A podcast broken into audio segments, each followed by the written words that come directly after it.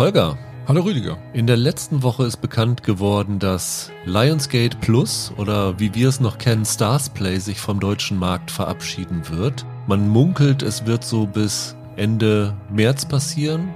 Nun müssen ja diese ganzen Serien, die Stars in den USA hat und die bisher da gelaufen sind, irgendwo ein anderes Heim finden. Wo würdest du denken, dass sie gut hinpassen würden?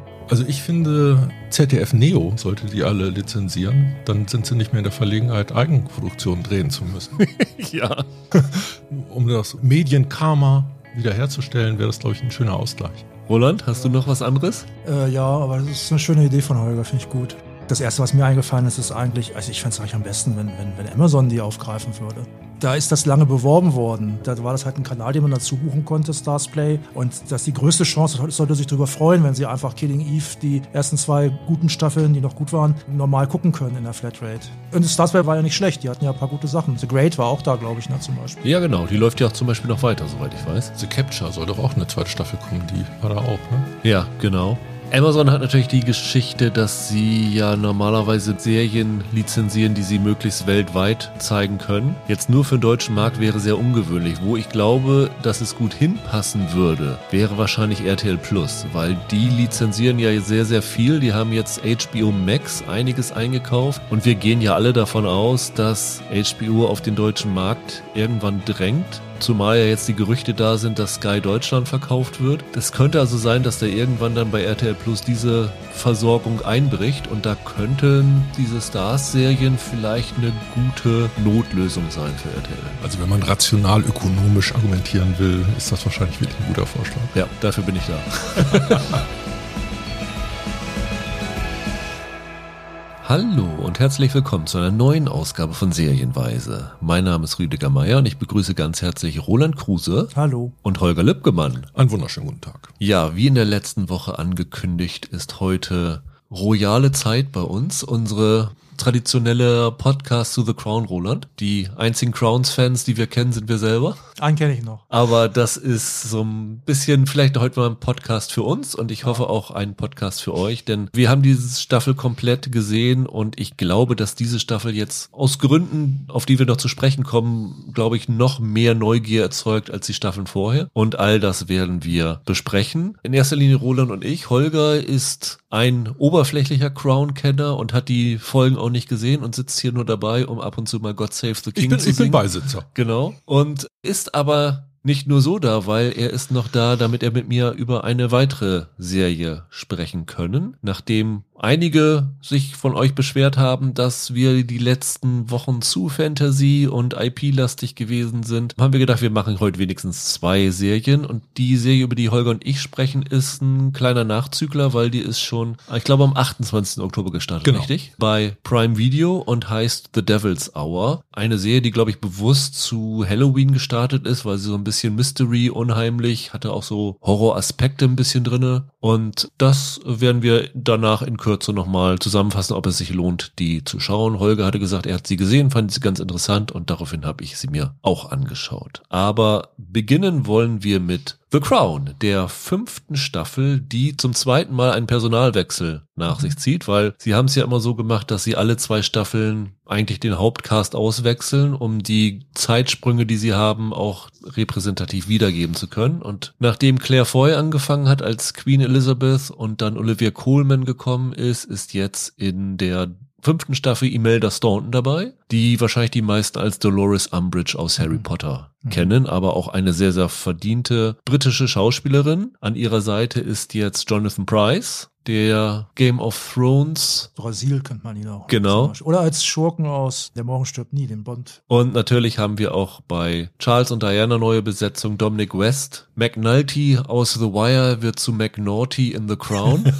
und Elizabeth Debicki, eine Australierin, übernimmt für Emma Corrin als Diana. Und Leslie Manville ist jetzt noch die neue Margaret statt Helena Bonham Carter, aber das sind so die Hauptpersonalwechsel. Und ich habe es eben schon angedeutet, diese Staffel steht unter einer besonderen Beobachtung, würde ich mal sagen, oder? Wir steuern auf den Unfall zu. Ja, nicht nur deswegen. Also jetzt nicht nur, weil inhaltlich alles darauf wartet, wie sie den Tod von Prinzessin Diana darstellen, was sie in dieser Staffel noch nicht machen. Das dürfte mittlerweile überall bekannt sein, dass sie gerade erst dabei sind, das zu drehen, beziehungsweise nur die Umstände zu drehen, weil sie haben ja versprochen, dass sie den Unfall selber nicht zeigen wollen. Aber vor allen Dingen halt, weil die Protagonistin verstorben ist, Elisabeth II. Und daraufhin ja Peter Morgan gesagt hat, sie haben erstmal die Dreharbeiten für eine Woche eingestellt. Wir hatten ja in der, was in der vierten Staffel, als Prinz Charles dieses vermeintliche Lawinenunglück hatte, ich glaube es war in der vierten, ja. ne? Da haben sie ja in der Serie vorgestellt, wie die Maßnahmen sind für den Todesfall von Angehörigen und wie die Codewörter sind. Deswegen ist ja, glaube ich, in erster Linie durch diese Folge bekannt geworden, dass der Tod von Elizabeth unter dem Namen Operation London Bridge fungiert. Und sie haben gesagt, sie haben für ihre Serie ihre eigene Operation London Bridge. Also in dem Moment, wo die Dame war ja nun etwas älter, rauskommen würde, dass sie verstorben ist, würden sie dann zumindest die Dreharbeiten für eine Woche einstellen. Ich glaube, sie hätten sich gewünscht, dass die Königin weiter weg vom Start einer neuen Staffel gestorben wäre.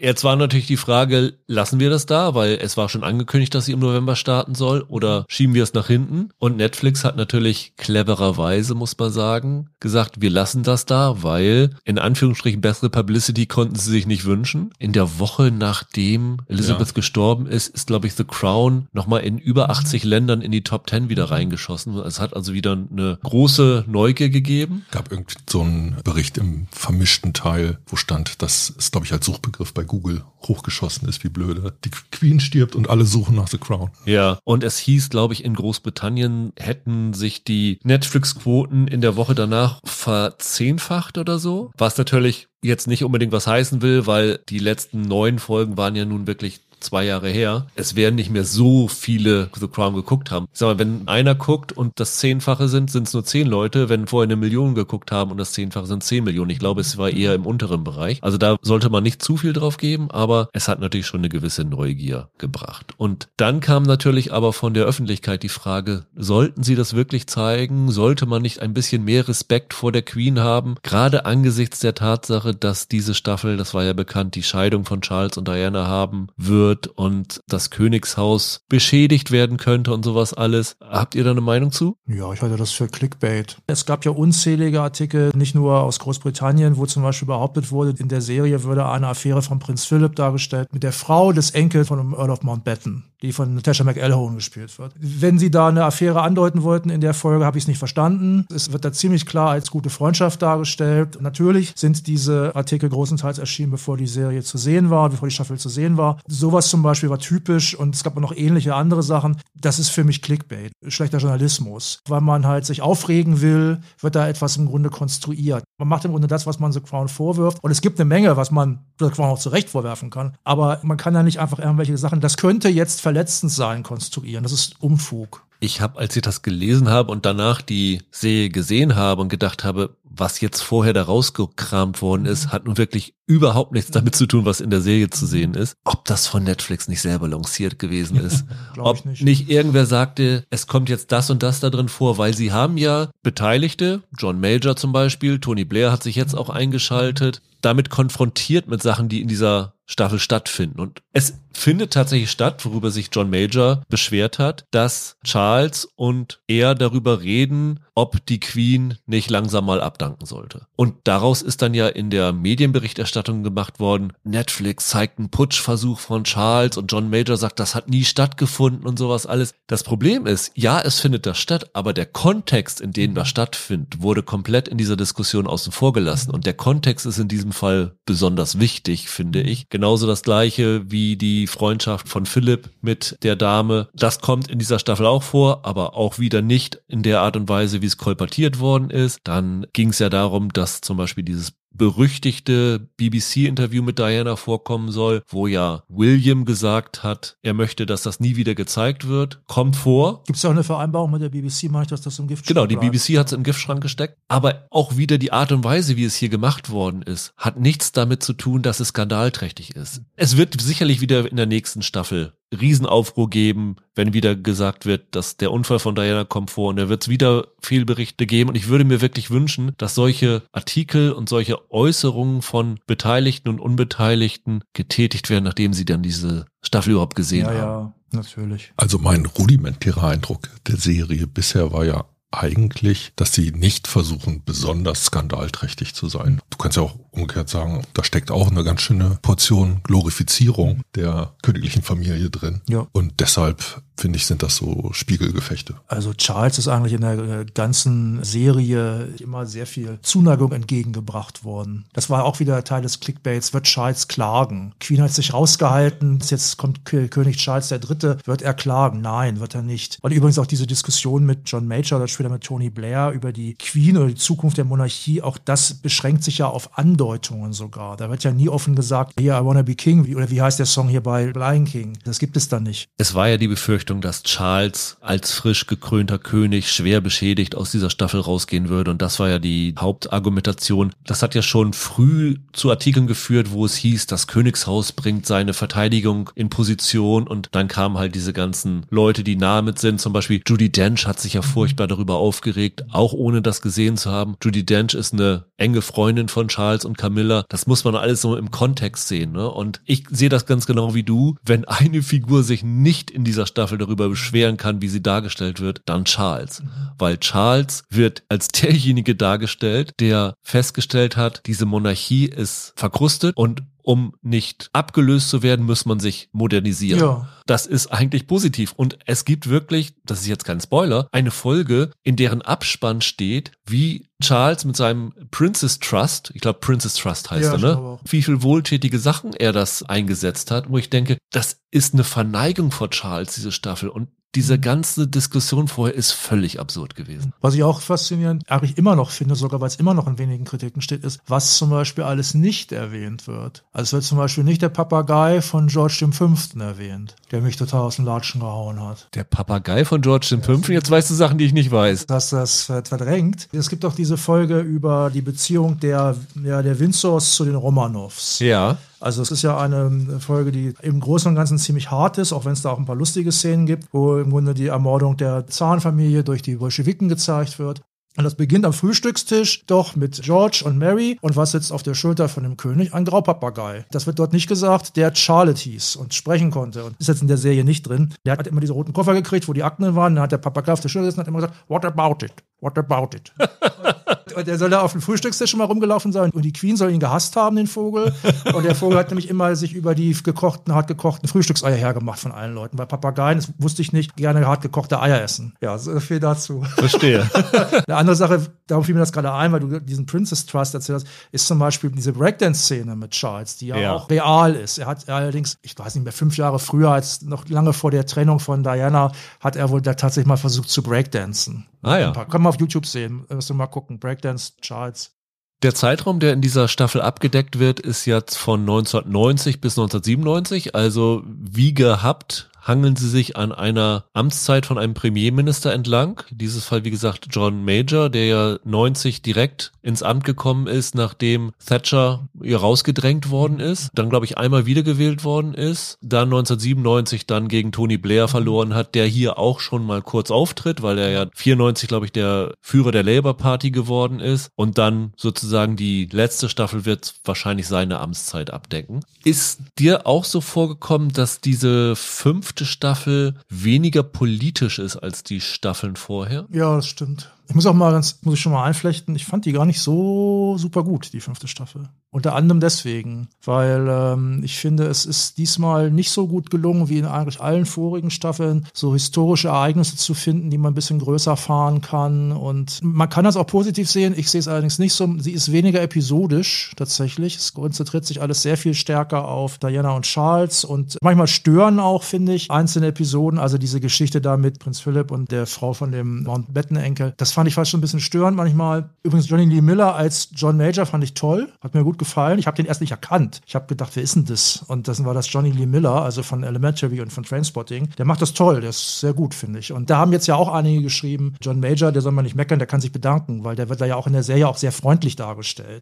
Der galt ja damals so als das menschliche Äquivalent von der Scheibe Toastbrot, ne? so was Charisma anging und so. Er wirkt ja auch nicht besonders charismatisch, er wirkt sehr nett und auch intelligent. Also für mich sind die stärksten Staffeln die erste und die vierte und unter anderem deswegen, weil da hat halt die Queen hat ein Gegenstück, einmal ein Churchill, einmal ein Thatcher und das rockt halt und das ist hier definitiv nicht so. Das ist ja alles relativ schmusig und, und John Major ist eine ne klare Nebenfigur und es gibt auch eigentlich keine Episoden, die so herausstechen, wie zum Beispiel damals die eine Geschichte über dieses Bergwerksdorf, was in Wales, glaube ich, war das. Eberfan, ja. Ja, genau, was, was verschüttet worden ist, wo die Queen nicht hingefahren, sich entschieden hat, nicht hinzufahren. Es gibt auch leider keine Episode, die so unterhaltsam ist, wie mit diesem ähm, Mann, der zweimal in den Buckingham Palace eingebrochen ist ja. und immer nachts am Bett gesessen ja, ja. hat. Das ist dann ja auch eine wahre Geschichte. Gibt's auch nicht. Wo sie es auch so ein bisschen versuchen, der John Major besucht dann ja diesen, diesen Gillies Ball, heißt das, glaube ich, da in Schottland, meine ich, ist das. Genau, auch ja. da sind die Bilder, glaube ich, auf YouTube oder irgendwo sind sie auf jeden Fall noch zu sehen ja. von dem Originalball. Ja, ja, okay. Damals gab's ja diese Folge, die wahnsinnig lustig war in der letzten Staffel, wo dann die Setchers auch beim Mobile fahren, die, die waren das Ehepaar und dann so Spiele mitspielen müssen und überhaupt nicht mit klarkommen. Und das war ja sehr witzig. Und sowas gibt's hier leider diesmal nicht. Das fand ich ein bisschen schade. Das, das, ich finde, das macht die Staffel schwächer, ja.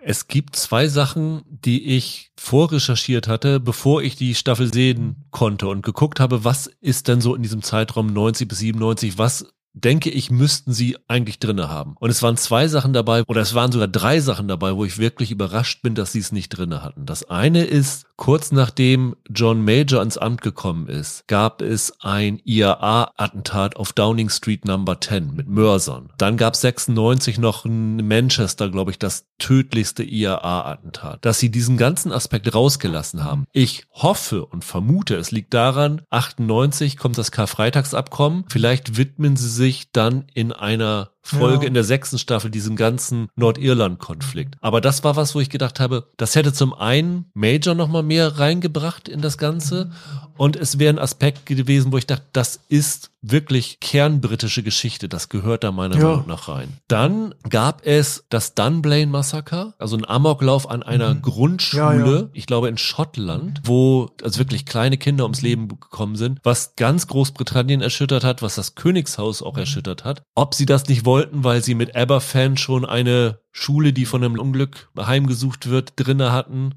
ob sie dachten, das ist eine Doppelung, fand ich komisch, dass es auf jeden Fall hier nicht stattfindet. Und das dritte war, es gab einen Staatsbesuch von Nelson Mandela, der erste, den er da hatte. Und es wurde ja im Zuge der Nachrufe auf Queen Elizabeth immer hervorgehoben, wie sehr sie sich eingesetzt hat und dafür stark gemacht hat und auch eine treibende Kraft dafür war, diese Apartheid aufzuheben. Und dass sie das zum Beispiel ja, nicht drin stimmt. hatten, fand ich auch ein bisschen komisch. Also es waren so drei Sachen, wo ich dachte, das gehört eigentlich rein. Da hätte ich Geld drauf gesetzt, dass sie drin sind. Waren hier nicht drin. Stattdessen ist halt sehr, sehr viel Charles und Diana hier in der Staffel drinne. Und ich finde, dass das nicht gerade die besten Teile dieser Staffel sind.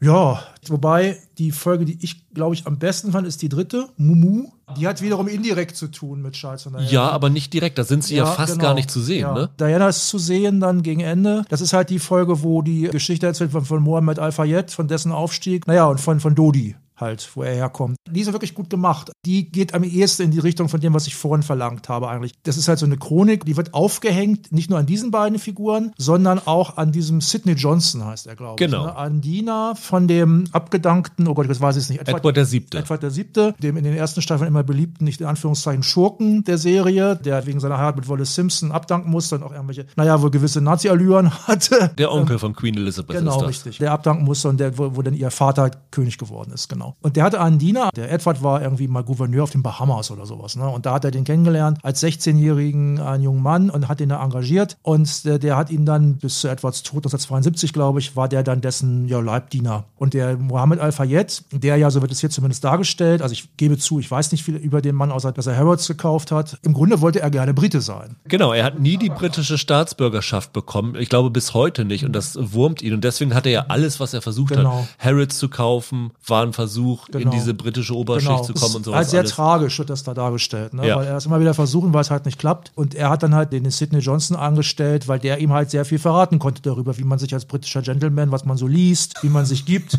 und wie gut das jetzt alles funktioniert hat, weiß ich nicht. Der Mohammed Al-Fayed, ich weiß jetzt gar nicht, wie der Darsteller heißt, aber der ist auch super. Der hat dann ja in der letzten Folge gesagt, er dann einmal zu Diana, kommen Sie auf mein Boot, ich kann Ihnen nur ägyptisches Spektakel bieten, aber es wird bestimmt ein Spaß, sowas in der Art sagt er. Irgendwas kommt da. Das ist halt witzig, aber es ist auch tragisch. Also es gibt ja auch möglicherweise zu Recht, und es wird in der Serie ja auch, in der Staffel ja auch aufgegriffen, das Gerücht, dass er den Dodi gedrängt hat, was mit Diana zu beginnen. Ne? Weil Dodi war ja eigentlich mit, die taucht ja auch auf mit diesem Dessous-Model, Kelly Fisher hieß sie, glaube ich, zusammen. Er lacht sich ja gerade kaputt. Ja, ich glaube, ich bin Und, gerade in die äh, Yellow und- Press und- geraten. Und er sagt dann ja auch zu ihm, also es, wie man merkt, es gibt auch viele Dialoge, die mir gut gefallen haben in der Serie, auch wenn ich ein bisschen gemeckert habe jetzt. Er sagt dann ja zu ihm, ja, das Einzige, was du kannst, ist, du hast ein gutes Gespür für Frauen. Und darum hofft er, dass er quasi ins Königshaus einheiratet. Salim Dor heißt der Darsteller Ja, von super. Mohammed Al-Fayed. Ich finde auch die dritte Folge ist eine der stärksten. Und wie gesagt, für mich sind diese Folgen am stärksten, die sich eigentlich gar nicht so mit dem Klatsch und Tratsch beschäftigen, sondern erstmal ist es eine total überraschende Sache, weil die kommt aus dem Nichts. Du rechnest nicht, dass jetzt auf einmal so eine Folge da kommt. Und das ist einfach toll erzählt. Das liebe ich an The Crown. Für mich ist The Crown die am besten geschriebene Serie, die Netflix jemals hatte. Weil zum einen die Dialoge, wie du schon sagst, aber die Sachen, die sie da raussuchen und wie sie das schaffen, solche Sachen miteinander zu verweben, das ist einfach brillant. Natürlich ist das, glaube ich, wenn du dich in diese Materie einarbeitest und dann feststellst, aha, der Kammerdiener von Mohammed Al-Fayed war früher mal der Kammerdiener von Edward. Da ergibt sich das automatisch, das so zu machen. Ja, ja. Aber das ist halt absolut genial gemacht. Und dann ist es halt so genial gemacht, dass es mehr eine Biografie dieser Folge von dem Sidney Johnson ist, noch als von dem Mohammed Al-Fayed. Ja. Und das finde ich fantastisch. Es hat mich erinnert, erinnerst du dich an diese Folge, wo es darum ging, dass sie diese ältere Dame, die sie in die Nervenheilanstalt Zwei, abgeschoben hat? zwei, zwei waren das. Oder zwei. Das war ja auch so ein royaler Nebenaspekt, Ja, ja. der aber total faszinierend war. Und hier ging mir das ganz genauso. Ja. Und ich fand zum Beispiel die ersten beiden Folgen nicht so gut in dieser Staffel. Erstmal hat es mich gewundert, dass die Staffel damit beginnt. Wir wissen ja, es kommt eine neue Elizabeth. Und was machen sie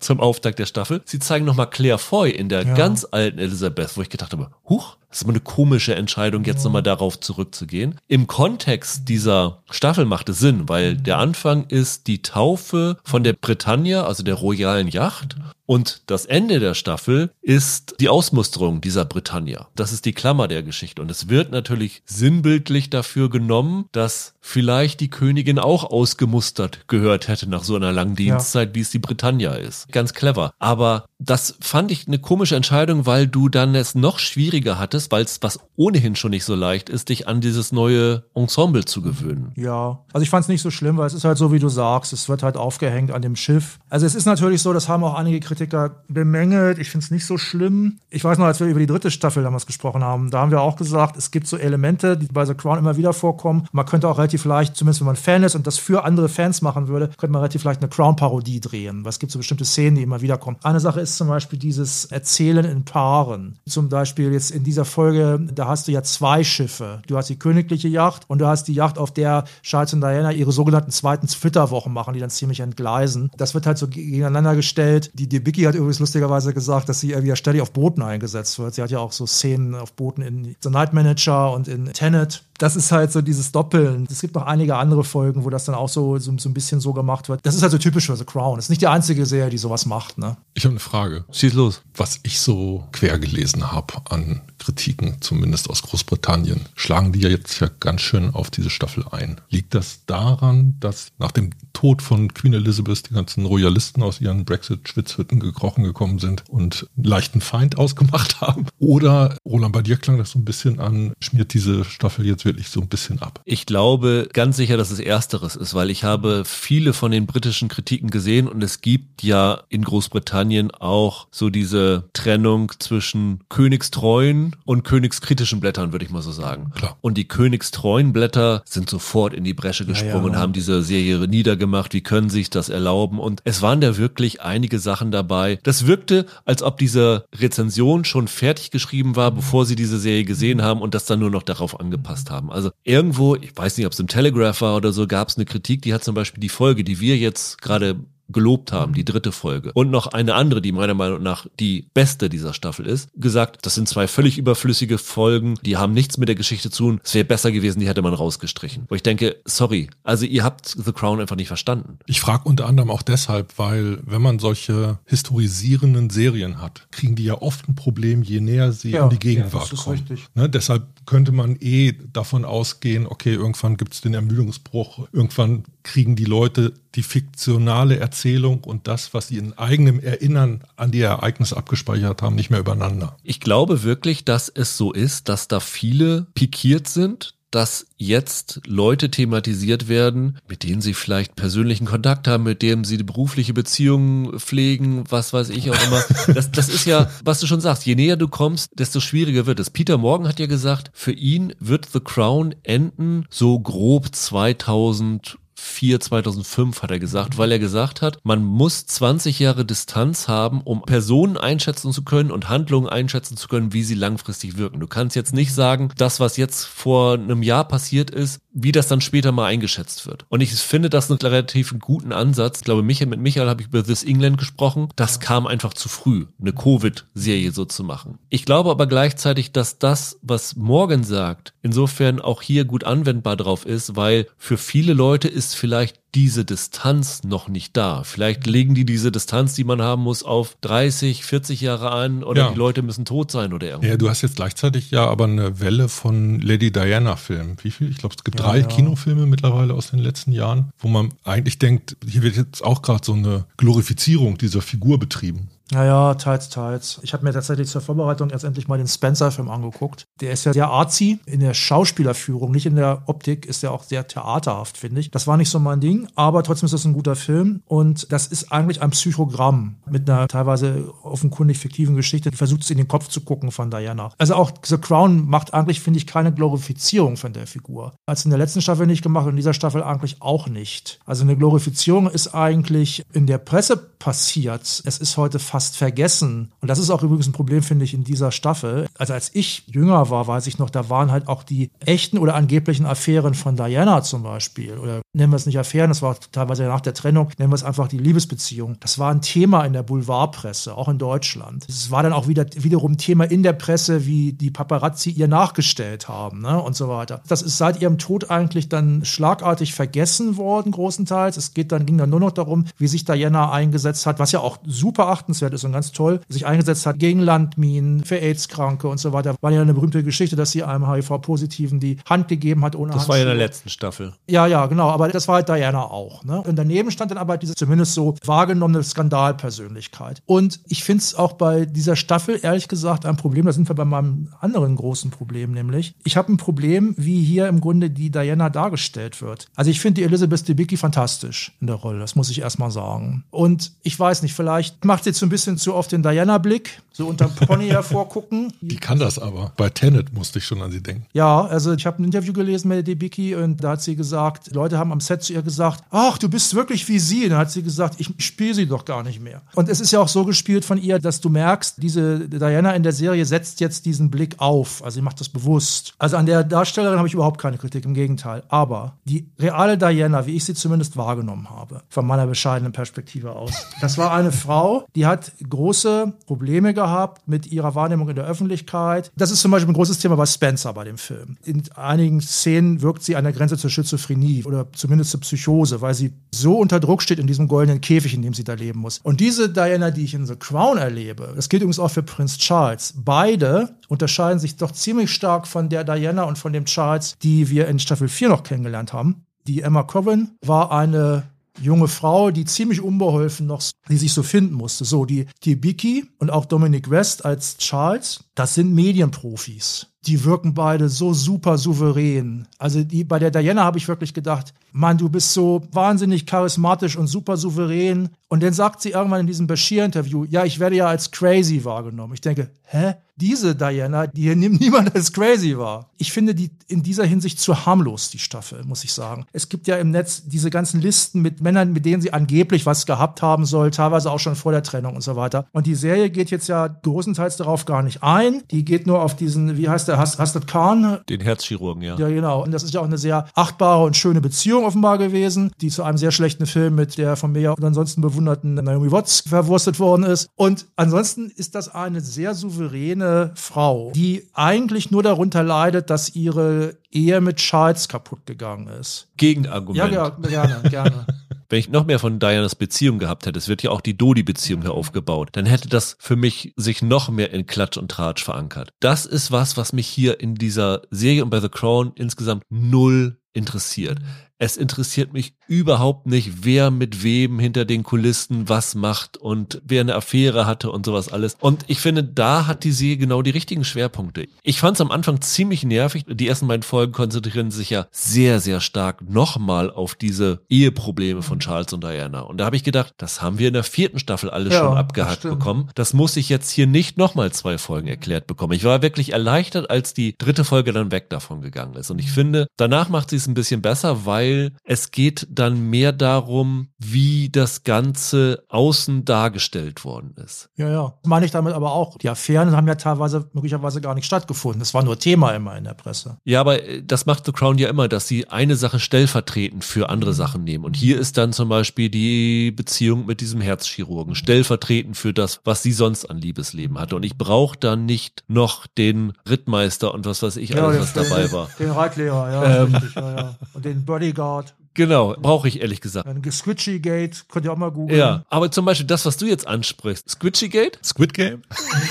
das hat ja auch damit zu tun, dass sie abgehört worden sind. Ja, ist richtig, ja. Und das ist ja das Gleiche und das ist halt die profiliertere oder die bekanntere Geschichte, die Abhörung von dem Telefongespräch von Charles und Camilla, was als Camilla Gate oder Tampon Gate Tampon in die Geschichte genau, eingegangen ja. ist. Was hier auch wiederholt wird, dieses Gespräch, diese Aufnahmen, was auch, finde ich, okay ist, weil es sind historisch verbürgte Aufnahmen. Ich fand die Folge auch gut. Aber der Kontext, in dem das Ganze geschieht, ist ja nicht, dass Charles irgendwie so ein ganz notgeiler Bock ist. Selbst wenn, er liebt sie ja offenbar. Und genau, und er weiß sich in diesem Fall nicht, nicht auszudrücken. Er versucht ja irgendwie eine Formulierung zu finden und geht in dieses pikante Gespräch, kommen sie ja so ein bisschen rein. Es wird halt gezeigt, dass der Skandal nicht daran liegt, dass die beiden dieses Gespräch hatten, sondern dass irgendwo ein Amateurfunker das Ganze aufgefangen hat ja. und an die Medien verkauft ja, hat. Richtig, ja. Also dieser extreme Eingriff in die Privatsphäre. Und ich finde, da brauche ich nicht noch diese Diana-Geschichte drin. Nee, mir geht es auch nur darum, diese Figur, so wie ich sie hier kennenlerne, dieser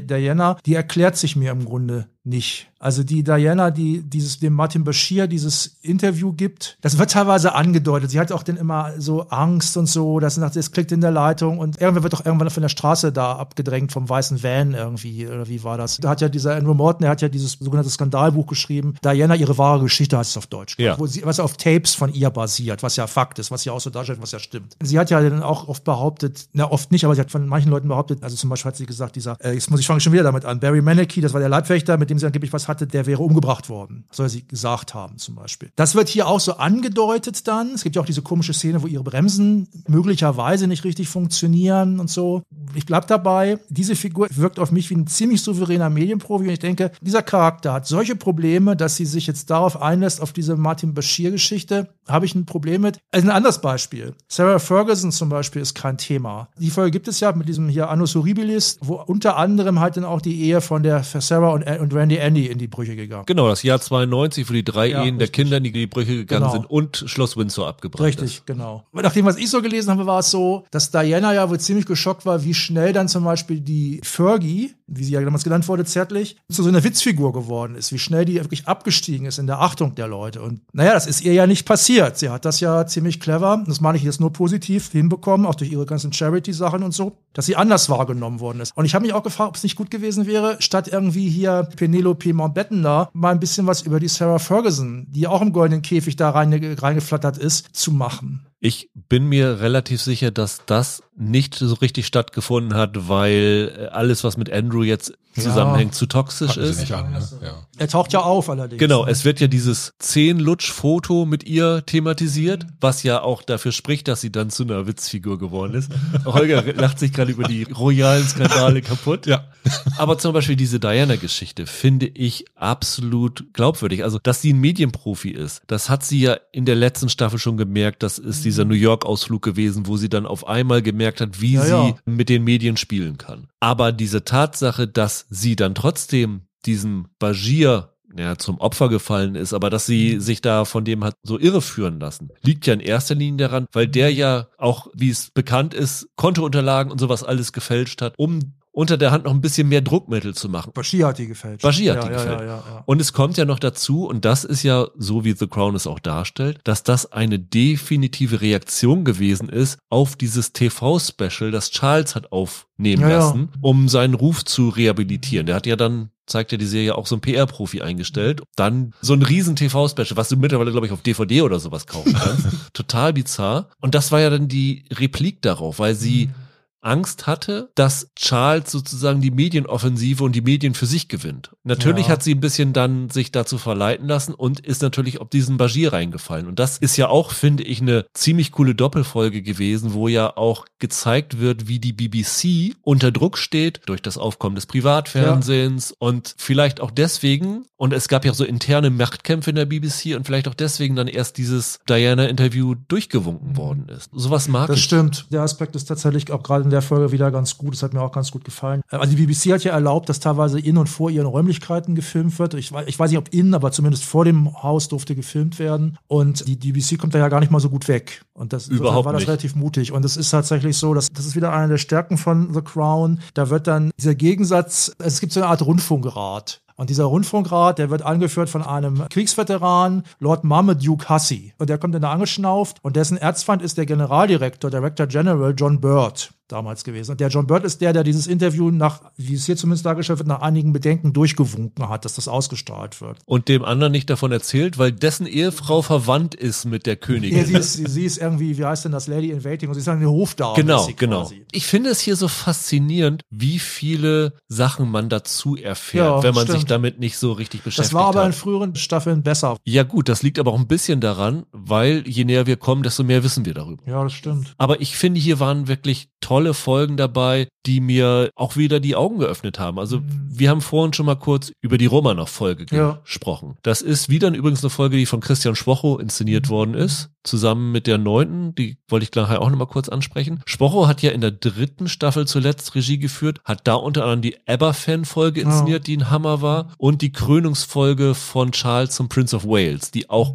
sensationell gewesen ist. Und ich finde, Schwocho hat es hier wieder geschafft, die Ja. beste Folge abzuliefern, denn diese Verbindung die dahinter stecken, da ist mir fast der Kopf explodiert. Also wie diese Tötung der Romanows mit den Windsors zu tun hat, wie Boris Jelzin mit dieser ganzen Geschichte zu tun hat, wie das dann bei dessen Staatsbesuch. Ich weiß nicht, das ist ja immer die Sache bei The Crown. Alles, was gesagt wird, muss unter Vorbehalt gesehen werden. Die Dialoge weiß niemand, die abgelaufen sind. Niemand weiß, ob die Königin wirklich mit Boris Jelzin gesprochen hat und ich sag mal ein reguläres Begräbnis der Romanows als Voraussetzung für den Staatsbesuch im Kreml gebracht hat. Aber die Sachen, die dahinter stecken, wie diese Verbindung von Jelzin ist, das ist alles belegt und das finde ich so unglaublich faszinierend. Also ich dachte, das, das muss doch irgendwer sich ausgedacht haben. Das kann doch nicht wahr sein. Nein, es ist wahr. Aber wir mal, also ich fand die Folge auch, auch gut, Ich fand auch den Jelziner Stelle ziemlich gut. Aber da ist zum Beispiel auch eine Szene, die hat mich total verblüfft. Eigentlich war das die, die mich am meisten verblüfft hat in der ganzen Staffel. Und ich habe darüber nichts gefunden, auch nicht in der kritischen Berichterstattung. Es gibt diese eine Szene, wo die Boris Jelzin und die Queen im Buckingham Palace, meine ich, ist, ist das für ein Foto posieren. Ja. Und Boris ist natürlich wieder Hacke und beleidigt die Queen ziemlich derbe auf Russisch.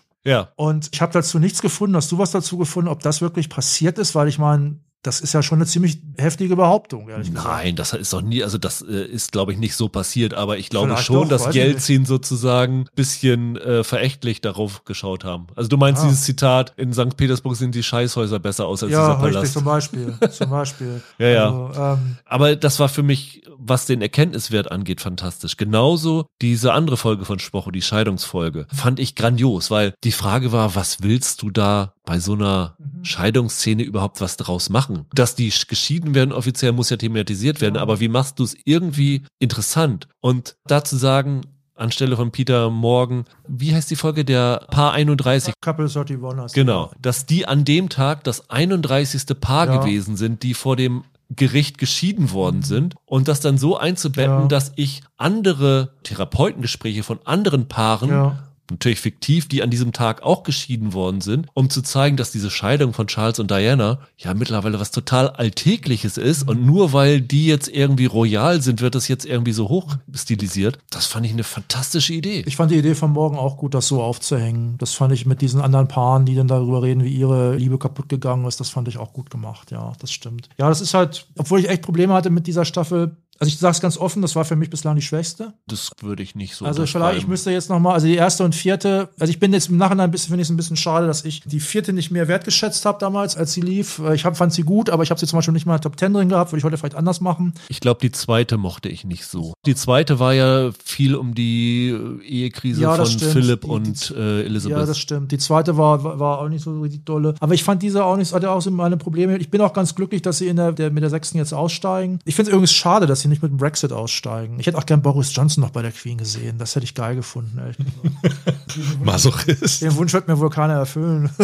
Ich bin mir übrigens nicht mal sicher, ob es wirklich bei sechs bleiben wird, weil wenn das Meinst jetzt du? wirklich so ein Hit wird, wie es den Ja, Anschein hat, weil ja, sich alle drum ja, reißen, ja. dann wird Netflix ja schon sagen, sag mal hier jetzt, die Königin ist in deiner ersten Staffel auf den Thron gekommen, sie stirbt jetzt 2022, Ja. jetzt hast du eigentlich ja die Klammer, die sich aufdrängt Ja. für diese Geschichte. Ne? Sag mal, gab es nicht mal das Gerücht, als die Sache mit Andrew hier rausgekommen ist und seinen, seine ganzen Vergewaltigungsgeschichten, wurde da nicht mal gesagt, die sollen sogar, soll sogar nur fünf Staffeln ursprünglich kriegen? Naja, es hieß irgendwann wirklich, dass es nach fünf Staffeln zu Ende gehen soll. Und dann hat aber, ich glaube sogar, hatte äh, Morgan das selber gesagt. Ja. Und dann hat er aber festgestellt, dass es in dieser Zeit dann doch noch so viel zu Ja. erzählen gibt. Und dann Ja. haben sie ihm doch noch eine sechste gegeben. Ja. Also es war zwischendurch hieß es mal, dass es nach fünf Ja, sein ja, soll. ja, genau. Also du kannst da recht haben mit, mit sieben Staffeln, klar. Natürlich ist das möglich. Aber ich fand hier auch wieder wirklich viel Tolles. Was war jetzt deine Lieblingsfolge? Die? Romanov-Folge. Die Romanov-Folge, das war okay. für Mit mich dem- die beste Mit dem Folge. Papagei. Ich fand es auch ganz toll, dass sie nochmal hier die Flamme von Princess Die Margaret. Townsend meinst du? Genau, Townsend. Nicht der Who-Gitarrist. Ja. Und der jetzt hier von Timothy Dalton Ja, gespielt Dalton, wird. Dalton fand ich nett. Fand ja. ich auch klasse. Ja. Ich mag's einfach. Hattest du Probleme mit irgendeinem der neuen Darsteller, einer neuen Darstellerin Also, da reinzukommen? Probleme ist zu viel gesagt. Es, es gab keine Fehlbesetzung in dem Sinne, weil dafür waren die Leute alle zu gut. Ich muss aber ganz ehrlich sagen, ich, ich fand es eine komische Entscheidung, Dominic West als Charles zu besetzen. Das ist lustig, das hat Michael auch gesagt, dass er mit Charles Probleme Ja. hatte, ranzukommen. Ja. Also das ist einfach, die Ähnlichkeit läuft denn ja hier großenteils, also abgesehen davon, dass Dominic West sich sehr bemüht, so zu sprechen wie Charles und sich so zu benehmen, läuft ja dann im Wesentlichen über die Frisur, habe ich den Eindruck. Er hat halt keine Eselsohren. Dominic West ist ein ziemlich attraktiver Mann und Charles ist eine Type, aber schön ist er nicht im klassischen Sinne. Das muss man einfach mal so sagen. Und eine Type ist er auf jeden Fall. Man kann ihm sogar Charisma unterstellen, wenn man will. Aber Dominic West ist ein Typ, der in 300 mitgespielt hat als, scharfer Spartaner. Und das hätte Charles, glaube ich, nicht machen können. also bitte hier, keine Beleidigung von Charles. Ja, aber es ist, es ist halt so. Und äh, der West spielt aber gut. Eine andere Sache ist dann zum Beispiel auch, dass die von mir ja sehr bewunderte die Biggie, dass die zum Beispiel auch deutlich größer ist als Dominic West, während die beiden echten die ja ziemlich gleich groß waren. Das stört mich zum Beispiel jetzt, jetzt nicht. Aber ich habe mich auch gefragt, wie soll das irgendwie metaphorisch sein, dass sie jetzt größer ist als Charles, was sie ja zu dem Zeitpunkt im Grunde war in Wahrnehmung. Ja, Ich hatte da wirklich gar nicht so Probleme mit. Also ich muss sagen, ich habe tatsächlich die erste Folge gefremdelt mit dem gesamten Cast, vielleicht noch die erste Hälfte der zweiten Folge, aber dann war ich relativ schnell drin mit allen Figuren. Das liegt aber vor allen Dingen daran, dass ich gucke das ja auch im Original und ich finde sowohl Imelda Staunton als auch Dominic West haben super die Stimmen Ja, ja. Na, weitergeführt, die Das Josh stimmt. O'Connor und äh, Olivia Colman hatten. Also das stimmt. wie die die Sätze betonen, wie die laut und leise werden in ihren Sätzen. Das ist eine kontinuierliche Weiterführung von den. Darstellern davor. Und ich finde ja Imelda Staunton, das hat übrigens Michael gesagt, er findet das komisch, er, er bringt die überhaupt nicht mit Claire Foy und mit Olivia Colman zusammen. Aber das Lustige ist, ich finde, Imelda Staunton ist von allen Queens bisher diejenige, die der echten Elizabeth am ähnlichsten sieht. Ich fand Jonathan Price super. Ja. Da bin ich super mit reingekommen. Obwohl Tobias Menzies ja der Star in der dritten und vierten Staffel ein bisschen mit gewesen ist. Der hatte hier übrigens auch ein bisschen weniger lustige Dialoge als Menzies damals. Ne? Der hatte ja in den Staffeln vorher immer so ein paar Karlauer darüber. Das war jetzt hier nicht mehr so. Es war damals halt noch stärker Thema. Das ist ganz interessant. Das ist wieder so eine von diesen Typ Crown-typischen Doppelungen. Ich hatte hier sehr häufig das Gefühl, obwohl es hier immer noch einen offenen Konflikt gibt zwischen Prinz Philip und Prinz Charles, der dann teilweise am Dinner-Table da ausgetragen wird, die haben doch überraschend große Ähnlichkeit entwickelt. Also, dass sie nicht sein können, was sie eigentlich wollen. Charles ist es wahrscheinlich sogar noch deutlich besser gelungen als Philip. Damals seine Militärkarriere ist dann ja ja nichts mehr geworden. Aber das fand ich ganz interessant. Und es ist ja natürlich jetzt zurückgefahren. Also der Prinz Philip ist ja eigentlich fast eine Nebenfigur inzwischen. Ne? Insgesamt muss ich sagen, ich war anders als du sehr zufrieden mit dieser Staffel. Ich habe die wirklich weggesuchtet, was ich bei wenigen Serien habe. Ich glaube, es wäre vielleicht bei ein bisschen anders gewesen, wenn die ersten beiden Folgen am Ende gewesen wären, die ich wirklich nicht gut fand, dann hätte ich vielleicht von der ganzen Staffel einen anderen Eindruck. Aber ich habe sie jetzt rückblickend in guter Erinnerung, weil ich finde, sie hat fantastische Folgen da drinne. Wie gesagt, Folge drei, Folge acht. Ich finde Folge neun mit der Scheidung auch ziemlich gut. Ich finde die Klammer irgendwie ganz schön gelöst. Und die lustigste Szene ist ja, als es diese reale Show gab. Das ist der Anfang von der zehnten Folge. Genau, wo es dann eine Telefonabstimmung gab, ob das britische Volk noch eine Monarchie haben will. Und dann eine Person quasi in Dauerschleife in dieser Sendung anruft, Ja, um ja. die Stimme abzugeben. Fand ich sehr lustig. Ich finde, diese Staffel bringt es wirklich sehr, sehr authentisch rüber, was für Probleme die britische Monarchie in den 90ern hat. Das und stimmt, das ja. ist die Sache, was, glaube ich, auch die Presse und so ein bisschen aufgebracht hat, dass es halt die Ära ist, wo die Monarchie wirklich kurz vor dem Ende gestanden ist, wo es ganz, ganz viele Anpassungsprobleme gab, wo mehr als in den Staffeln vorher und in Jahren vorher aufgekommen ist, wie viel Geld diese verdammte Monarchie kostet für nichts und wie dank Charles vor allen Dingen die Monarchie jetzt ein bisschen geschafft hat, sich zu modernisieren. Das ist immer noch eine sehr, sehr umstrittene Institution, aber das auszulassen hätte für mich viel, viel schlimmer gewirkt als das, was sie jetzt hier damit gemacht haben. Und ich kann nochmal wiederholen, alle, die vorher gesagt haben, Charles kommt hier schlecht weg und die versuchen der Monarchie ans Bein zu pinkeln, völliger Blödsinn. Ich habe auch so ein bisschen das Gefühl, wenn ich jetzt God Save the Queen anstimme, springt ihr beide auf und singt mit. Das heißt God Save the King, Holger. Musst du dich noch dran gewöhnen. Ich habe für den Adel nur einen Fallbeil über.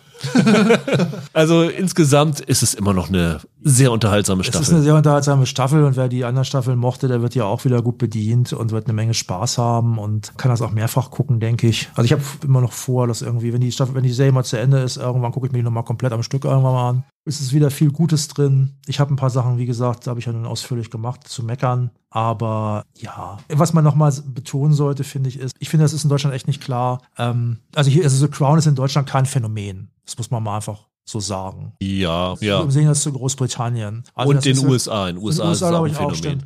Das ist tatsächlich ein Riesending. Das ist wie ABBA in Australien. Ne? Die BBC hat in einem Text ganz schön geschrieben, die Royals lassen halt viele Lücken. Es bleibt halt vieles äh, verschlossen. Es, es, es gibt auch diesen Freedom of Information Act. Da sind die von ausgenommen. Und das wird durch The Crown gefüllt. Bei den Subjects, bei den Untertanen, wird halt auch dieses Interesse dann halt von, gerade von einer wirklich sehr, immer noch sehr hochwertig gemachten Serie wie The Crown bedient.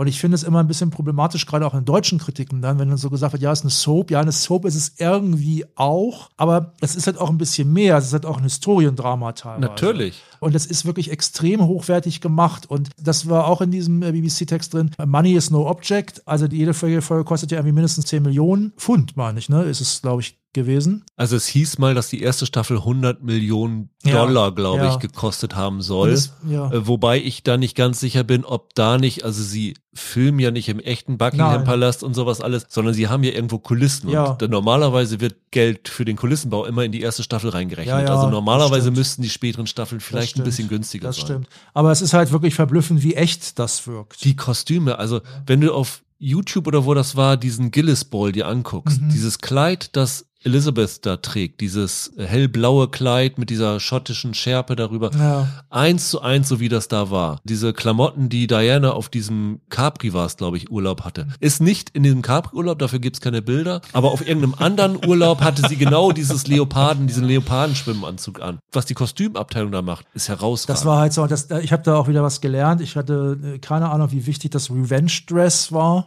das ist halt äh, dieses Kleid, was sie da getragen hat, das galt wohl als damals, also heute wirkt das Kleid ziemlich, ein hübsches Kleid, wirkt heute relativ Das elegant. ist ein kleines normal. schwarzes, Das das ein sie kleines halt, schwarzes. das sie halt getragen hat zu dem Zeitpunkt, als Charles sein Interview, Genau, es ist, ein klein, es ist ein kleines schwarzes und es war damals wohl offenbar für Royals nicht üblich, kleine schwarze zu tragen. Und das war damals wohl tatsächlich ein Riesenthema. Wusste ich vorher auch nicht. Ich finde auch Soap ist absolut eine Fehleinschätzung. Wer sowas schreibt, sollte seine Lizenz zum TV-Kritiken schreiben abgeben. Ich sage es eigentlich immer nur wieder. Ich würde mir wünschen, dass es in Deutschland sowas wie The Crown gibt. Ich finde es so zum Kotzen, dass jedes Mal, wenn in Deutschland irgendwie Geschichte angegangen wird, äh, könnt ihr Nazi-Zeit machen Ja, ja. oder könnt ihr Mauerfall oder DDR-Trennung machen? Es gibt in jedem Jahrzehnt, das zeigt The Crown so herausragend, so viele kleine und große Geschichten, die man so perfekt erzählen kann, wo man so interessante Verbindungen machen kann. Und sowas würde ich mir wirklich von Deutschland auch gerne wünschen, statt immer diese gleichen Geschichtsaspekte. Und allein deshalb liebe ich The Crown und kann die sechste Staffel nicht erwarten. Du könntest ja eine super Serie über die Kanzler machen. Staffel 6 dann irgendwie, wenn Schröder mit Putin säuft und so. Also meine ich jetzt ernst. Das wäre also nicht unbedingt das jetzt, was ich gerade gesagt habe, aber dass man eine super Serie machen könnte über äh, Adenauer, Willy Brandt und so weiter. Das, das äh, Helmut Schmidt, Kiesinger mit seiner Nazi-Vergangenheit, Glasfeld kommt und ihm da eine schallert. Da gibt's eine Menge zu erzählen. Das äh, würde auch ordentlich knallen. Also ihr Drehbuchautoren da draußen, wenn ihr eine Serie The Chancellor drehen wollt Chancellor. statt The Crown, dann äh, wendet euch an Roland, der hat da ganz viele Ideen. da braucht man bloß in die Geschichtsbücher zu gucken. Ja, Ich glaube, ich würde dann nach Helmut Schmidt aussteigen. Ja, aber äh, Kohl wäre wohl super lustig. Oh nee. Kohl soll Wert drauf gelegt haben, dass er von Thatcher nicht so als typisch deutsch wahrgenommen wird und hat ihr dann irgendwelchen Kram gezeigt und es wird ihr essen gegangen und so und Margaret Thatcher soll hinterher gesagt haben, habe ich vor kurzem in einem britischen Podcast gehört, der mit The Crown überhaupt nichts zu tun hatte. Oh God, he's so German. Ach ja. Ihr seht, wir könnten hier noch stundenlang über The Crown reden, aber ich glaube, das sollte jetzt gut sein. Und Roland, es war mir wie immer ein royales Vergnügen, auch, mit dir darüber zu sprechen. Und wir hören uns in wahrscheinlich zwei Jahren wieder, wenn es dann die finale Staffel von The Crown gibt. Tschüss. Dann, Holger, sind wir beide alleine mit The Devil's Hour, einer sechsteiligen Miniserie aus Großbritannien, Genau. die von Stephen Moffat mitproduziert worden ist, der Ja. Typ, der hinter Sherlock steckt und dann zuletzt die Dracula-Serie bei Netflix hatte. Ja, und er hat bei Netflix jetzt dieses Inside Man, ne? David Tennant, das hat auch letzte Woche angefangen, glaube ich. Ach, guck mal, ist ja Genau. noch komplett an mir vorbeigegangen. Auch Miniserie, auch deshalb ganz interessant, weil erzählerisch da in Teilen was ähnliches gemacht wird. Ah ja, die Serie ist verfügbar bei Amazon Prime Video, wie gesagt seit 28. Oktober, also so eine kleine Horror-Thriller-Geschichte zu Halloween, Mhm. zum Gruseln. Und es ist eine relativ simple Prämisse, die sich dann aber als sehr vertrackt herausstellt, würde ich mal sagen. Naja, das ist genau der Punkt. Äh, dürfen wir über die Prämisse schon irgendetwas sagen? Selbst das wäre schon ein Spoiler, oder? Nee, ich finde, die Prämisse selber ist ja das, was du sozusagen in der ersten Folge erfährst. Also was da so als Grundkonstellation gesagt wird, finde ich, kann man schon verraten. Okay, ich weiß jetzt nicht genau, worauf du hinaus willst, aber ich werde laut Halt schreien, wenn ich das Gefühl habe, du verrätst zu viel. Ja, dann erzähle ich mal einfach, worum es geht. Also, die Hauptfigur heißt Lucy Chambers, wird gespielt von Jessica Rain, ist eine Sozialarbeiterin, die jede Nacht um 3.33 Uhr aufwacht. Denn zwischen drei und vier Uhr ist die Stunde des Teufels. Genau, die Devil's. Hour. Ja. Genau, das ist der Titel. Und es ist wirklich, wie sie dann einer Psychologin, die sie für ihren Sohn engagiert hat, erzählt, es ist nicht 3.32 Uhr, es ist nicht 3.34 Uhr, es ist immer 3.33 Uhr, wenn ich aufwache. Genau. Warum das so ist, ist eines der Mysterien, die wir im Verlaufe dieser sechs Folgen herausfinden. Und es wird nicht das einzige bleiben. Nein, absolut nicht. Denn dazu kommt, dass wir nicht nur sehen, wie sie halt um 3.33 Uhr aufwacht und immer von, ja, was man nicht so genau einschätzen kann, sind es Albträume, sind es Visionen. Also wir sehen halt immer, dass sie Geschehnisse sieht, so ein bisschen schemenhaft und dann halt aufwacht und dann ist es 3.33 Uhr. Also es wird suggeriert, es sind entweder Albträume und es sind Visionen, kann man nicht genau sagen, was es ist. Das zweite, was wir schon in der ersten Folge erfahren, ist, dass sie in einem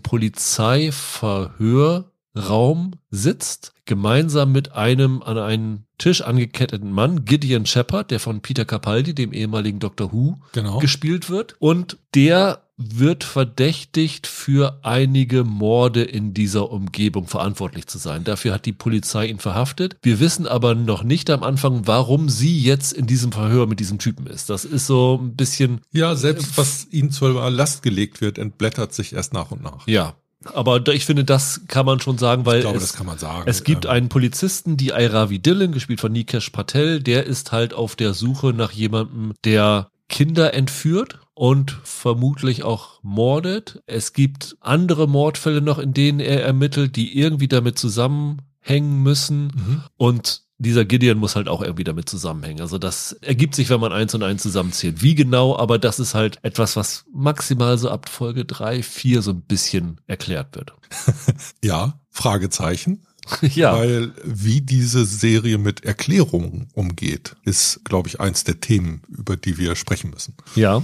Was man noch erwähnen muss, dieser Polizist hat Probleme damit, Blut zu sehen. Mhm. Also gleich den ersten Tatort, den er sichert, da wird ihm fast schlecht, weil Genau. er das ganze Blut dort sieht und sein Kollege Nick Holness, gespielt von Alex Ferns, fragt ihn, warum er das überhaupt macht, wenn er da gar nicht so die Prädisposition für hat für diesen Job. Ja. Und er sagt irgendwie, einer muss es ja machen. das ist, glaube ich, Genau. seine Antwort. Genau. Und das andere Wichtige ist noch, ich habe schon erwähnt, dass die Lucy Chambers einen Sohn hat, Ja. nämlich Isaac. Isaac wird gespielt von Benjamin Shivers, äh, wobei Shivers tatsächlich der richtige Nachname für den jungen Darsteller ist, weil da läuft es einem eiskalt den Rücken runter, wenn der spielt.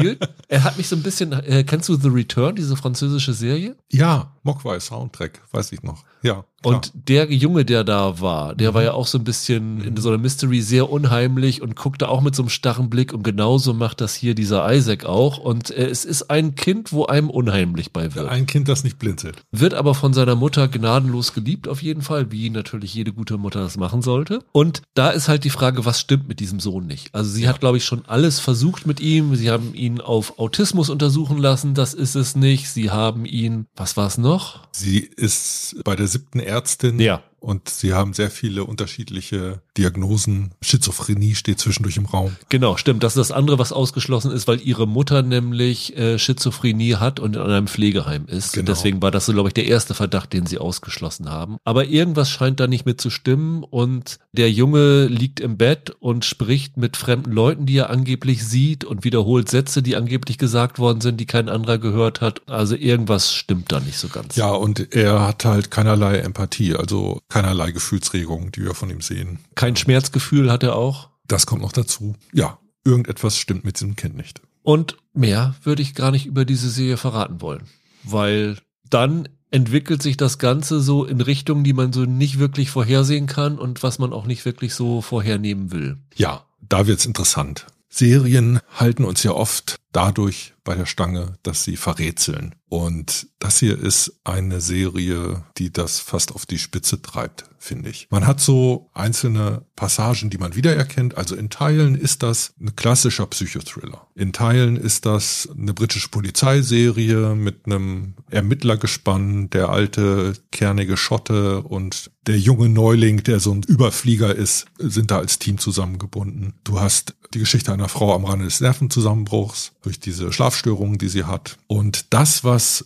die Fälle sind, wenn du so willst, oder der Fall, der sich entblättert, bleibt sehr, sehr lange im Dunkeln. Und das kann je nach Sehgewohnheiten Stärke und Schwäche einer solchen Serie sein, weil Teil des Publikums lassen sich, glaube ich, gern auf solche Verrätselungen ein und andere empfinden sie als so ein bisschen unbefriedigend. Das ist halt wieder diese typische Mystery Box Serie, wie Genau. Lost, wie sowas alles. Nur, dass es hier im Rahmen einer äh, halbwegs klassischen Polizeigeschichte erzählt wird und nicht irgendwie in einem fiktiven Kontext erzählt wird. Genau, aber wie klassisch die Geschichte ist oder wie stark die Mystery-Elemente sind, das bleibt uns lange unklar. Diese Serie nimmt uns bei der Hand und führt uns ganz tief in den Wald der Erzählung hinein. Ich finde, diese Serie nimmt einen gar nicht an die Hand und das ist am Anfang ein bisschen das Problem Okay. dabei. Also Roland war ja eben gerade hier, hat gesagt, er hat da reingeguckt und hatte, glaube ich, nach zehn Minuten irgendwie keine Motivation mehr weiter zu gucken. Ja. Und ich kann das halbwegs verstehen, weil du warst ja derjenige, der gesagt hat, lass uns da mal rüber, Ja. drüber sprechen. Und ich habe dann diese Woche damit angefangen und hatte wirklich Probleme nach der ersten Folge diese Serie zu verstehen. Und ob ich da Lust habe, weiter zu gucken, weil ich weiß nach der ersten Folge noch überhaupt nicht, worauf ich mich hier einlasse. Und das finde ich ist bei einer Mystery Box sehr ungewöhnlich, weil du diese Grundkonstellation, worum geht es hier eigentlich und was muss ich beachten, normalerweise gleich erfährst. Sehr despektierliche Frage jetzt. Äh, hattest du einen Second Screen? Nee, Es gibt manchmal Serien, die einem zwingen aufzupassen, weil alles hier kann Hinweis und kann wichtig sein für den späteren Verlauf und die Deutung, Erklärung, Lesbarkeit der Ereignisse. Und ich habe schon seit langem keine Serie mehr gesehen, die einen so vor den Kopf gestoßen hat, wenn man nur drei Minuten unkonzentriert ist. Und die reizen das in einer Art und Weise aus, dass das auch echt an der Grenze ist. Man kann ja vielleicht zum Aufbau und zur Struktur sagen, das ist eine Serie, die fünf Folgen Mysterium aufbaut und eine Finalfolge hat, die anfängt Antworten zu geben, die Lösungen abspult. Man kann sagen, diese Szene, die wir am Anfang haben mit der Lucy und dem Gideon Shepard an diesem Tisch im Ja. Polizeirevier. Das ist ein Vorgriff auf die letzte Folge, weil dieses Gespräch zwischen den beiden findet in der letzten Folge statt und in diesem Gespräch werden halt, ich sag mal, 90 Prozent der Fragen erst beantwortet. Genau. Ja. Weißt du, dass die auf mehrere Staffeln angelegt ist? Ja, die ähm, Jessica Rain hat gesagt, sie haben das als Dreiteiler konzipiert, das Ganze. Genau. Geschrieben ist das Ganze von Tom Moran, heißt der. Hat ein paar Sachen vorher gemacht, aber nichts, was man kennt, ja. Nee, also kein großer Name, also nichts, mit dem man groß andere Sachen verbindet.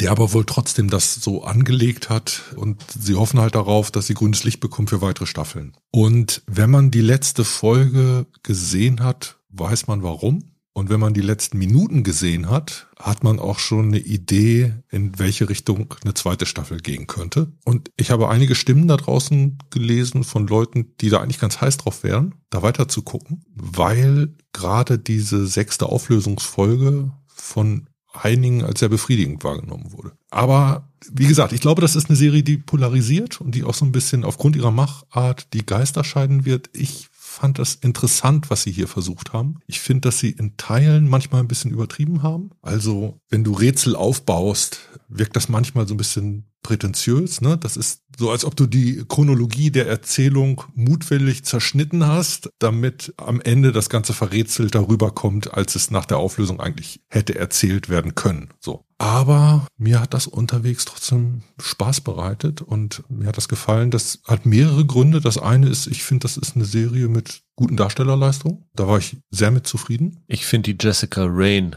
super. Ich habe die nie vorher Hatte bewusst irgendwo wahrgenommen, dem aber die Schirm, ja. finde ich ganz fantastisch. Ja, und ich finde aber, man kann kaum Figuren ausnehmen. Dieser irgendwie pakistanischstämmige Ermittler, Nikesh Patel heißt der Schauspieler ja. Äh, wenn irgendwann mal ein Biopic von Rishi Sunak gedreht werden muss, dann würde ich ihn vorschlagen, weil ich finde schon, dass eine gewisse Ähnlichkeit besteht zwischen den beiden. Aber auch Alex Ferns, sein, sein Kollege, der hat mir auch sofort Spaß gemacht. Ja, das ist ein cooler Sidekick so ein bisschen. Ja, ne? genau. Und Peter Capaldi, ich glaube, der hat in Großbritannien einen echten Ruf. Hier nicht so. Ich glaube, dafür kennt man den aus zu wenigen Rollen, ganz einfach. Aber man merkt so an der britischen Kritik, dass das als so ein Auftritt von einem Großschauspieler wahrgenommen wird. So ein bisschen. Das ist das eine. Dann finde ich die optisch gut. Sie schaffen es manchmal so ein bisschen mit Bildern zu malen. Die Art und Weise, wie ausgeleuchtet ist, die Kameraausschnitte. Da ist sehr viel Sorgfalt reingeflossen. Es gibt so eine optische Art der Umsetzung, die dieses Verrätselte zu unterstützen versucht. Die versuchen sehr viele Gegenstände, Figuren, Momente im Stil eines Horrorfilms zu inszenieren. Deshalb wahrscheinlich auch ein bisschen dein Halloween-Vergleich vorhin. Es gibt dann die Szene von äh, einer Frau im weißen Nachthemd, die irgendwie beim Mondlicht rausläuft auf so einem Kornfeld, wo man so ein bisschen denkt, das ist fast wie so ein Horrorfilm-Klischee. Du hast eine Hand an der Fensterscheibe, Ja, die aufblinkt, wenn da irgendwie das beschlägt. Du Genau. hast äh, die Stimmen, die jemand hört und sowas alles. Das erinnert so ein bisschen an The Others mit Nicole Kidman zum Beispiel. Ja, oder selbst wenn du diese 3.33 Uhr, den, Ja, ja. diesen, diesen Neonwecker, den sie neben dem Bett stehen hat und der so hell ist, dass ich daneben nicht schlafen könnte. Das habe ich auch gedacht. Ich habe gedacht, wenn du Schlafprobleme hast, dann kauf den Wecker, der nicht so hell leuchtet. Ja, aber der, der leuchtet halt so wie so Neonröhren kurz vorm Durchbrennen. Ne? So wirkt das. Und diese Form der Inszenierung ist zwar immer so ein bisschen so ein Geraune, aber hat mir Spaß gemacht. Und mich hat das eigentlich ganz gut mitgenommen. Ich weiß nach diesen sechs Folgen immer noch nicht, ob ich es gut fand oder nicht gut fand. Das ist so eine Serie, wo ich irgendwie keine Meinung zu habe, was ein bisschen komisch ist. Ich fand die phasenweise sehr spannend, hat mir echt Spaß gemacht. Phasenweise habe ich aber auch gedacht, hier überspannt ihr den Bogen mir zu sehr. Das ist jetzt, was du schon sagst, zu gewollt, zu gekünstelt. Wie du sagst, so irgendwie, man hat da irgendwo was aufgeschnitten und baut es wieder neu zusammen. Es gibt in der letzten Folge so eine Erklärsequenz mit einem Schnürsenkel, wo ich gedacht habe, oh, was für ein Schwachsinn. Sorry, also das finde ich total daneben. Es gab viel, was mich so ein bisschen gestört hat. Das Ende hat mich ein bisschen, auch wenn es ein ganz anderes Genre ist, an Matryoshka erinnert. Weil das war ja auch so, dass du nach Matrioschka gedacht hast, das ist eigentlich ein rundes Ende. Du hast eigentlich das meiste, was du wolltest, befriedigend abgeschlossen gehabt. Es gab natürlich immer noch Fragen, aber es wirkte trotzdem so, als ob die Serie zu Ende sein könnte. Und dann heißt es auf einmal von den Machern, haha, wir haben das aber als drei Teile ausgedacht. Und genau das ist ja hier das Gleiche. Ich weiß jetzt nicht, ob hier noch so viel Rätsel nach der Auflösung drinne ist, dass ich denke, ich brauche eine zweite Staffel, die mir das noch mehr erklärt. Ich müsste jetzt hier keine zweite Staffel haben. Ja. Wie hieß die britische Serie, die wir neulich so gut gefunden haben? The Lazarus Project. Ja, richtig. Da war das auch so, dass sie im Grunde genommen erzählerischen Kniff hatten, aus dem sie dann einige Wendungen gewonnen haben, die man nicht hat kommen sehen. Und das gleiche Potenzial sehe ich hier für eine zweite Staffel. Aber ich weiß, was du meinst. Die Macher werden sich nicht so sicher gewesen sein, dass das auf jeden Fall weitergeht, denn die haben das Ding schon relativ rund so hingestellt. Also genau das, was du sagst. Man kann damit aufhören gut ist. Wer Spaß an so Mystery Box Sachen hat. Ich finde besonders, wer Spaß an Psychothrillern hat. Ja. Weil eigentlich das dominante Genre für mich ist der Psychothriller der hier hintersteckt. Der kann da, glaube ich, mal reingucken. Und mir persönlich gefällt ja alles, was in diese Geschmacksrichtung äh, britischer Krimi fällt. Und die Art und Weise, wie plötzlich Psychothriller mit so einem immer stärker werdenden Mystery-Touch in Verbindung gebracht wurde mit so einem scheinbar klassisch britischen Police Procedural. Das hat mir halt eingeleuchtet. Deshalb war das so eine Geschmacksrichtung, an der ich gerne mal geleckt habe. Das ist auf jeden Fall gut gemacht. Man braucht aber definitiv Geduld dabei mhm. und wie du schon sagst, eine hohe Aufmerksamkeitsspanne. Das ist etwas für Leute, die bereit sind, sich da echt mal sechs Stunden drauf einzulassen. Und ich kann mal so sagen, aus Serienveteranensicht, wir sagen ja immer so oft, äh, das habe ich schon vorher gesehen, dass es in die Richtung geht und sowas alles. Das muss ich sagen, hier ist es überhaupt nicht der Fall. Ich habe die Inhaltsangabe gelesen, worum es geht, mit mhm. dieser Frau, die um 3.33 Uhr nachts aufwacht, dem Sohn, der apathisch ist und diesem vermeintlichen Serienkiller in diesem Verhör und habe gedacht, ah, okay, ihr wollt das in diese Richtung drehen. Ich verstehe schon, das geht so und so. Das wird das und das sein. Komplett was anderes. Also ich habe mit was ganz, ganz anderem gerechnet, ja. wie da diese Auflösung ist. So nach Folge 4 weiß man so halbwegs, was dahinter stecken könnte. Vielleicht haben sie die Auflösung ein bisschen spät gebracht. Ich glaube, es hätten vielleicht auch fünf Folgen getan. Mhm. Aber das ist gut gemacht und gut aufgelöst. Oft ist es ja so, gerade bei solchen Serien, dass du denkst am Ende, hm, das ist ja ein bisschen jetzt eine flaue Auflösung mhm. oder da habt ihr euch jetzt einen bequemen Weg genommen. Nee, das ist solide zu Ende gebracht, mit einem kleinen zusätzlichen Überraschungseffekt da drinne und mit einem visuell einfallsreichen Finale, fand ich. Also was sie da an optischen Gimmicks hatten, war gut. Ja. Und die Jessica Rain ist für mich eine absolute Entdeckung, die ja. ich gerne überall nochmal wieder sehen möchte. Ja, auf jeden Fall. Wir haben Jamie Tart noch nicht erwähnt. Jamie Tart, Tart, Tart, Tart, Tart. Also aus Ted Lasso. Phil Dunster ist der Schauspieler. Genau. Der spielt hier den Ex der Hauptfigur. Also wer Lust hat, den Darsteller mal zu sehen, der ist ja in einer Rolle, wo er weniger dämlich wirkt. Ich habe ihn ehrlich gesagt nicht erkannt, nach, bevor du mir gesagt hast, Echt? dass der dabei ist. Ich habe ihn das habe ich nicht realisiert, dass es Jamie Tart ist. Ja, und wenn man ihm nur im Trikot und ja, äh, ich finde ihn aber auch ehrlich gesagt schauspielerisch hier nicht die Stärke dieser Serie. Nee, das stimmt. Ich habe ihn jetzt hauptsächlich erwähnt, weil es noch ein bekanntes Gesicht sein könnte, um das herauszustellen. Nee, das ist schon ganz richtig Mystery Box und man guckt das hauptsächlich deshalb, weil man Lust an Verrätselung hat und weil man Lust an Psychothriller hat. Dann kann man der Miniserie auf ihre verschlungenen Pfade folgen. Und viele solcher Serien kriegen ja überhaupt keine Auflösung hin. Und das ist das nicht. Ich fand diese Schlussfolge befriedigend genug, dass ich sie als Lösung für die vorher aufgeworfenen Probleme den Machern abkaufe oder zumindest in Teilen abkaufe, in großen Teilen abkaufe. Ja, auf jeden Fall. Und ich fand es ein bisschen übrigens überraschend, dass es so lange gedauert hat, bis wir Peter Capaldi da halt in diesem Verhör sehen, weil du stellst es in der ersten Folge vor und dann kommt es erst wirklich in der sechsten Folge. Das war schon. Ähm, schon wir sehen ihn zwischendurch schon nochmal. Also es ist nicht, dass in den Folgen. Ja, wir sehen ihn nochmal, aber wir sehen ihn nicht in dieser Verhör. Ich meine in Teilen der, Ver der Verhörszene schon. Es wird nur nicht ausgewalzt. Auch da ist das wiederum Teil der Verrätselung, dass wir wieder einen Ausschnitt davon als so einen kleinen Happen vorgelegt bekommen in Folge zwei, drei oder vier. Was das alles auf sich hat, wird halt erst gegen Ende klar. Wie fandst du denn die Action-Szene? Die Action-Szene. Ich fand, es gab eine große, es gab diesen Messerkampf mit dem Ach, den meinst du, ja, ja. bärbeißigen Polizisten. Mittendrin gab es plötzlich so eine fünfminütige Kampfszene, wo ich dachte, oh, jetzt bin ich plötzlich in Gangs of London gelandet.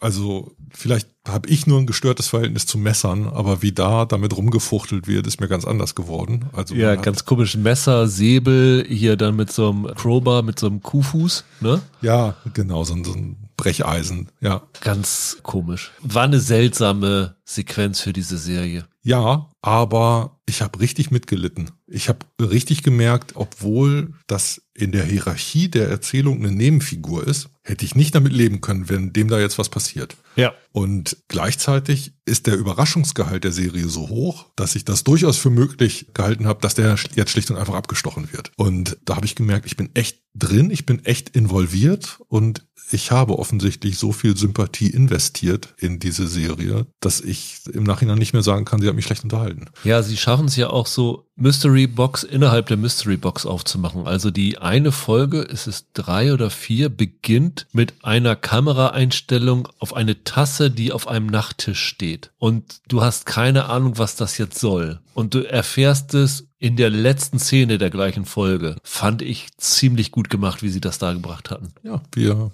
empfehlen ja hier nichts, was schlecht gemacht ist, oder? Ja, das stimmt. Ich fand wirklich, man konnte da mal drauf hinweisen, Genau. weil dafür war sie mir wirklich interessant genug, dass man mal davon gehört haben. Ja, auf jeden Fall wirklich eine solide Mystery Box Serie und wer auf dieses Genre steht, wird auch in der nächsten Woche bei uns voll auf die Kosten kommen, denn nächste Woche treffen wir uns mal wieder, so ist es geplant, in großer Runde. Die also große Runde, ja. Holger, Roland, Michael und ich. Und wir sprechen über 1899, Mhm. die neue Serie von Jantje Friese und Baran Booda, den Dark-Machern. Und wie jeder weiß, hatten wir hier für Dark dann doch, anders als viele in der deutschen Presselandschaft ein ganz, ganz großes Fable und waren große Fans und sind sehr, sehr gespannt, ob sie mit 1899 daran anknüpfen können. Das in der nächsten Woche und vielleicht sprechen wir beide noch, Holger, dann über die Mike Tyson Serie bei Disney Plus. Ja, gerne. Bis dahin, habt ein schönes Wochenende, bleibt gesund, macht's gut, ciao, ciao. Tschüss.